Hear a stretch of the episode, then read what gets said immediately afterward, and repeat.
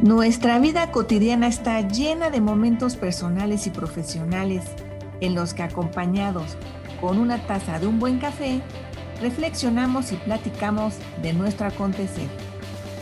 Esto es Coffee Please y yo soy Patricia Luna Arredondo. Bienvenidos.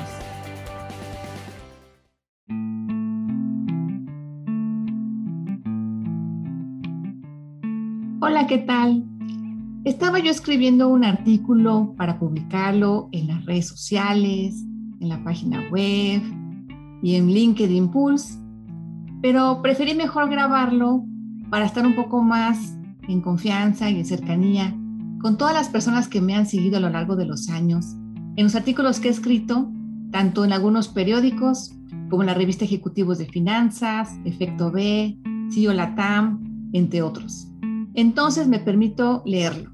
Se titula Sigamos cruzando sin miedo.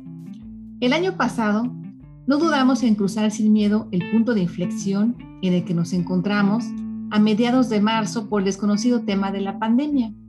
En todas las organizaciones dimos paso a la aceleración del uso intensivo de la tecnología. Rompimos paradigmas y nos adaptamos prácticamente de inmediato y con toda la actitud de aprender a usar las herramientas que nos permitirían seguir conectados y comunicados con nuestros colaboradores. Me tocó conversar con varios gerentes y líderes de distintas áreas de negocio. En muchos de ellos encontré el entendimiento respecto del hecho que la oficina del colaborador se trasladaba a su casa. Se le proporcionaron las herramientas fundamentales para realizar sus actividades e incluso se cuidaron aspectos de ergonomía y cuidados de la salud y lograron que el trabajo siguiera su curso en horarios y esquemas de gestión prácticamente iguales a como lo hacían antes. Sin embargo, no cuidaron el nuevo contexto del teletrabajo que requería ajustes en varios sentidos, principalmente en lo relacionado al horario y forma de realizar el trabajo.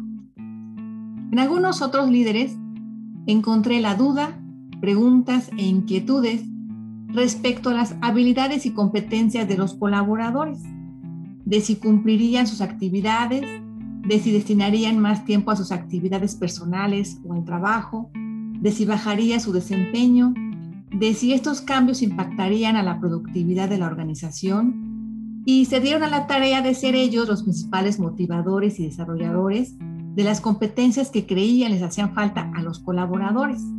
Ahí muy bien, preocupados por desarrollar a sus colaboradores. Sin embargo, omitieron autoevaluarse y ser ellos los primeros en identificar qué competencia les hacían falta para poner en marcha las acciones de desarrollo propias y de sus colaboradores. Pero curiosamente, en muy pocos líderes encontré la duda sincera y genuina de si ellos estarían preparados en sus habilidades y competencias para poder liderar adecuadamente a sus colaboradores a la distancia. Y además, en algunos de ellos, y producto de su reflexión, escuché la comprensión de que ahora su rol traspasa las fronteras e invade los hogares y empieza a formar parte de una nueva dinámica.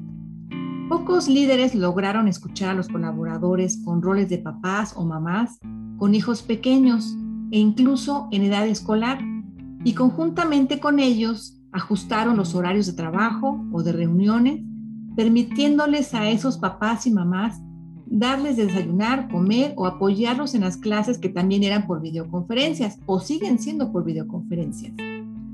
Pocos líderes también lograron escuchar a colaboradores con hijos mayores o incluso ya con hijos totalmente independientes para conocer y ajustar sus propias y particulares necesidades para el teletrabajo. Pocos fueron sensibles a la complejidad del teletrabajo, con espacios reducidos en casas o cuyos espacios no estaban en buenas condiciones para salir en la pantalla. Cuando los pequeños en casa interrumpen y saludan en plena reunión, cuando sucede algún accidente en casa y el colaborador desaparece abruptamente de la pantalla, o cuando uno o varios integrantes tenían que estar conectados y compartir el ancho de banda, o cuando la señal de Internet baja su capacidad, o cuando se va la energía eléctrica. Por otro lado, y en contraste, muy pocos líderes facultaron más a sus colaboradores para que se autogestionaran, que decidieran en casa cómo organizarse, que decidieran o sugirieran el formato, horario y lugar físico en casa para las sesiones en vivo y en línea, porque lo más importante fue y es que se enfoquen a obtener resultados, no importando las horas sentados frente a la computadora o conectados con colegas, es decir, no importando el número de horas destinadas al trabajo, pero buscando obtener resultados en un tiempo lleno de incertidumbre y de ambigüedad.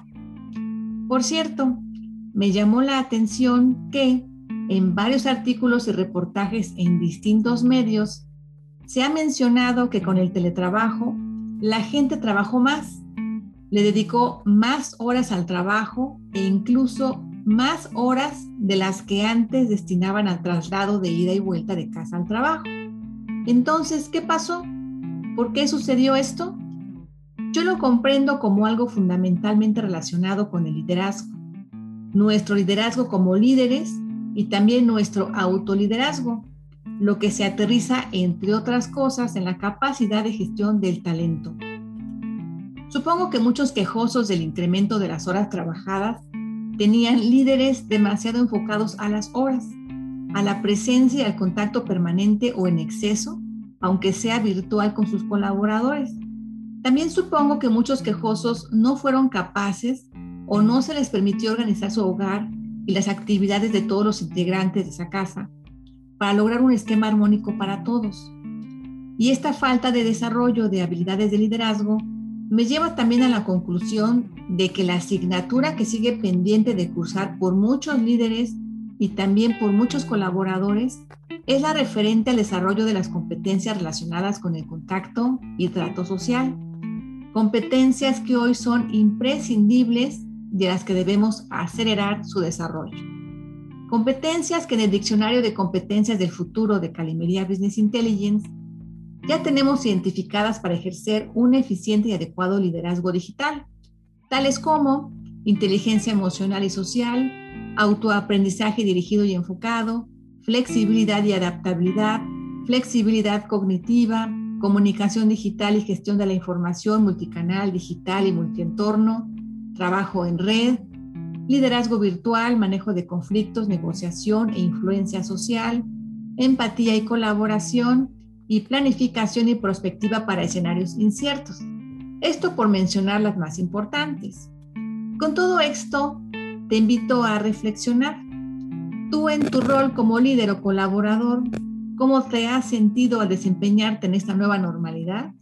¿Consideras que es importante revisar tu desarrollo en estas competencias? Házmelo saber y conversemos en una plática de café. Y bueno, este fue el artículo que escribí que acabo de leerles, titulado Sigamos cruzando sin miedo. Y bueno, espero eh, conversar con ustedes y nos vemos pronto. Que estén muy bien. Adiós.